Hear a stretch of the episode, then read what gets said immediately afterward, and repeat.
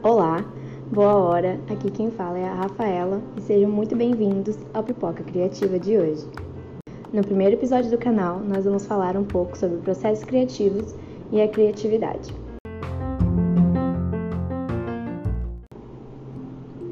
Bom, a criatividade, diferente do que muitos pensam, ela não é aquela coisa que a gente fica esperando o momento que ela vai vir. Então a gente vai precisar fazer algum projeto, geralmente relacionado a alguma coisa de arte, coisa parecida, e a gente sempre fica, mas eu não sou nada criativa. Criatividade acontece comigo uma vez na vida, outra na morte. Mas, diferente do que todos pensam, criatividade não é isso.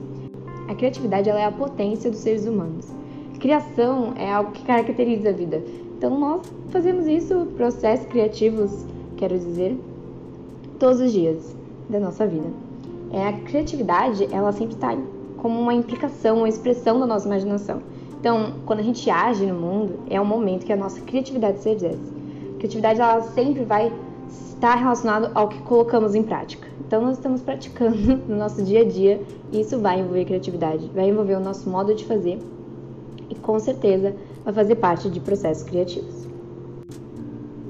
A criatividade ela tem tudo a ver com o desejo, com a curiosidade, com descoberta, com um desejo de experimentar e fazer algo.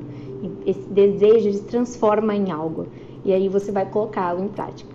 E ela, e ela, começa a se envolver muito cedo, desde a infância, principalmente através da brincadeira, onde tem, a gente tem todo esse cenário super lúdico, cheio de espaços imaginativos.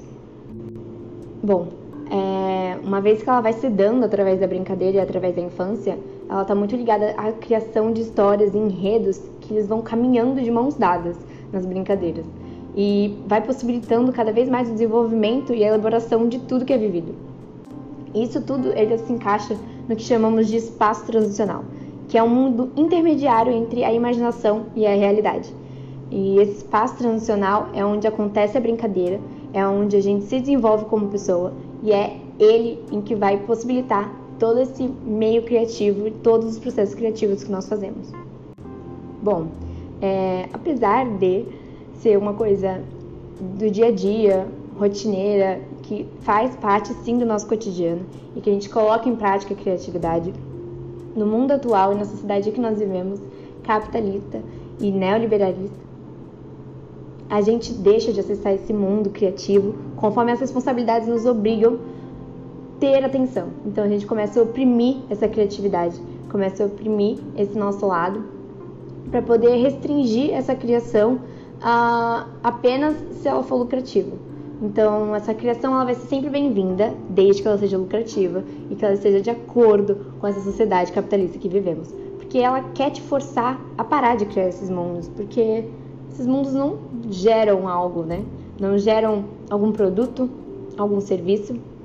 Geralmente não estão ligados a isso, não tem essa necessidade. Então, essa forma de vida atual, ela tenta sempre nos automatizar e disciplinar nossos corpos para um mundo de produção e capitalismo. A criatividade, então, quando ela existe, quando ela está presente, ela fica mais evidente quando a gente, quando a gente está direcionando ela para outro lugar. O que no nosso caso é o mundo da brincadeira, quando éramos criança, ele vai se deslocando para experiências culturais como arte, cinema, livros, museus e inúmeros outros, e também religiosidade. Bom, como já dito, o espaço nacional, esse meio ótimo em que fica lá a nossa criatividade, em que nós podemos trabalhar sem medo lá, é, sempre vai estar permeado pelo o que é e no que pode vir a ser. Então, esse campo intermediário de experimentação entre o mundo interno e uma realidade compartilhada, onde a gente vai experimentar a criatividade. E é sempre importante que a criatividade ela esteja sendo experimentada nessa realidade compartilhada e que ela venha do mundo interno, que faça esse caminho, esteja realmente nesse meio. É, a gente fala de dois polos de adoecimento da criatividade então, a gente adoece quando a gente vive num mundo só interno, que não tem relação com o outro, em que a gente só vê o que a gente quer, em que tudo é do jeito que a gente quer. Mas a gente também adoece quando a gente vive no mundo externo, onde tudo é absoluta realidade, onde a gente faz tudo do jeito que os outros querem, do jeito que foi dito que é certo, e a gente se cala o que somos e o que a gente quer ser para poder corresponder ao que estão exigindo da gente. Então, o lugar saudável vai ser esse meio, vai ser essa negociação entre imaginação e realidade. Então, é muito saudável a gente estar nesse espaço transicional e exercer a nossa criatividade. Quando nós falamos de processos criativos relacionados a TO, a gente pode achar que, novamente, como a gente acha, é, como a gente acredita em todos os nossos dias que não, a gente não faz nada de criativo, pelo amor de Deus, onde eu sou zero criativa. A gente pode acabar pensando assim quando nós formos atuar como terapeuta ocupacional, mas a gente tem que começar a enxergar que quando a gente vai desenvolver as atividades ou pensar estratégias para essa atuação na terapia, é, vai precisar de processos criativos. O fazer do terapeuta ele vai envolver esses processos criativos. É, como foi dito, o terapeuta ele, ele tem uma certa maleta de ferramentas é, em que a gente vai ter os nossos estudos, a nossa parte teórica e tudo que a gente estudou e tudo que a gente acredita que vai dar certo, mas a gente nunca vai estar lidando com coisas que são caixinhas e que vai estar exatamente do jeito que a gente acha que vai estar e que vai estar exatamente do jeito que nos foi ensinado nos livros e nos textos e artigos e enfim. Mas a gente sempre vai lidar com esse imprevisível.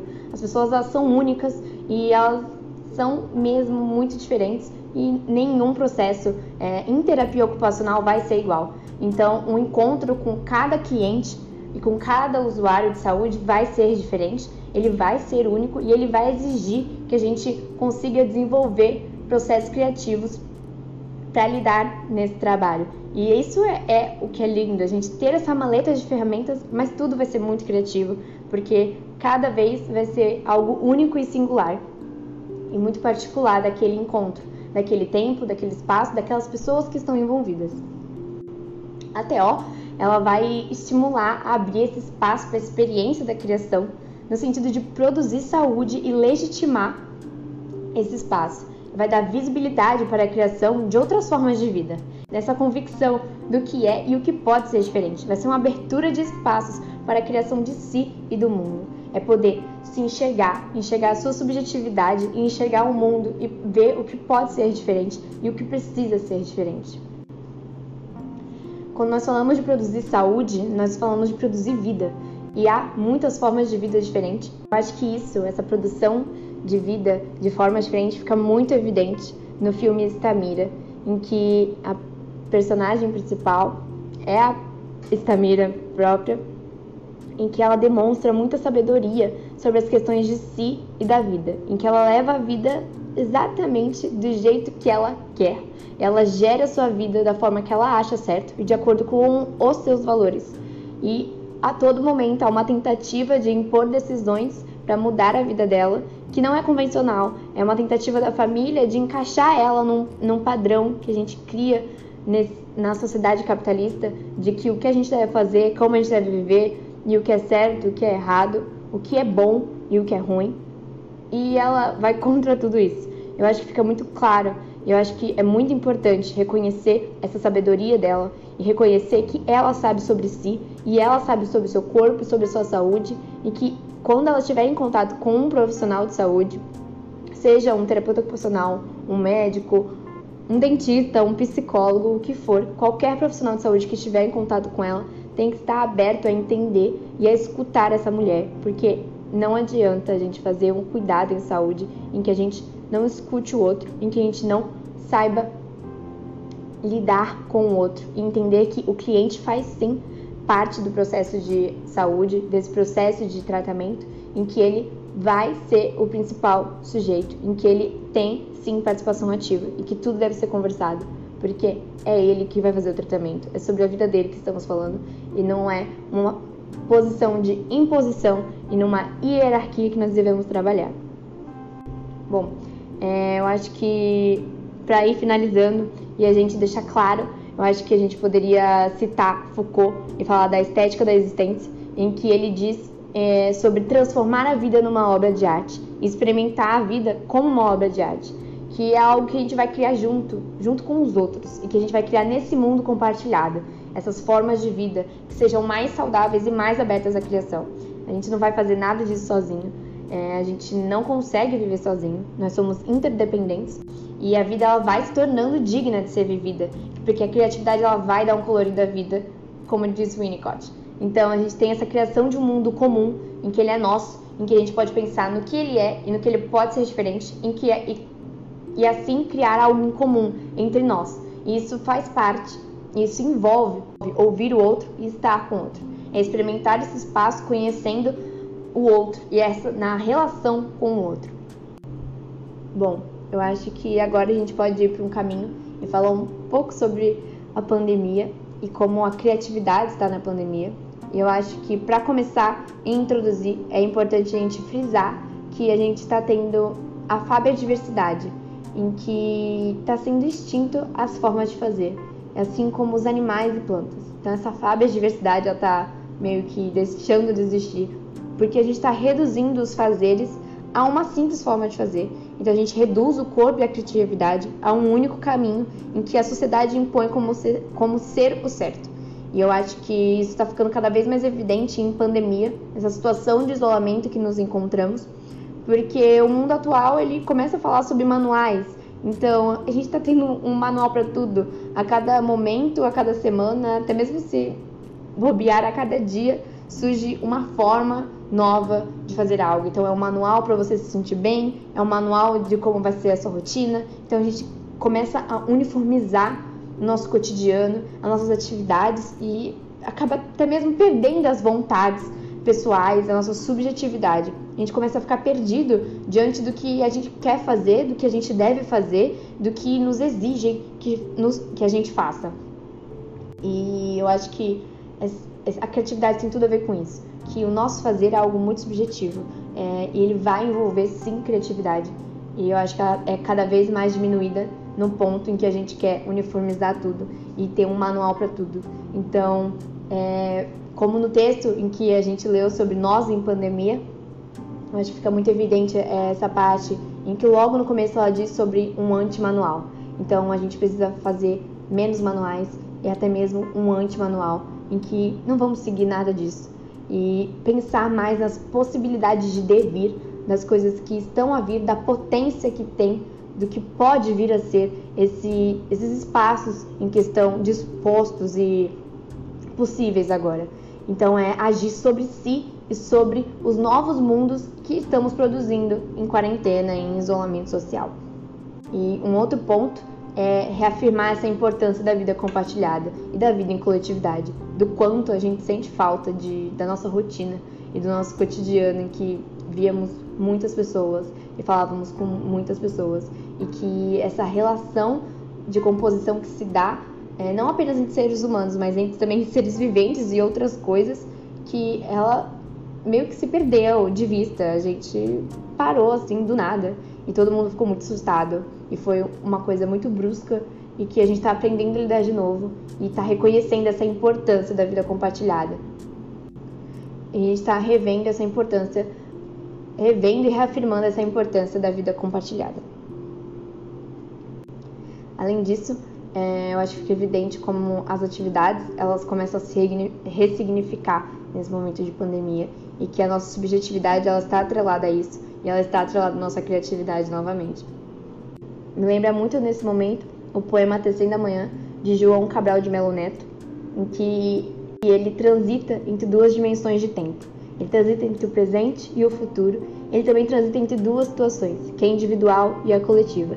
Ele fala de como é, amanhã ela só acontece se todos os galos tecerem amanhã. E ele faz essa metáfora para dizer que os galos na verdade são os seres humanos.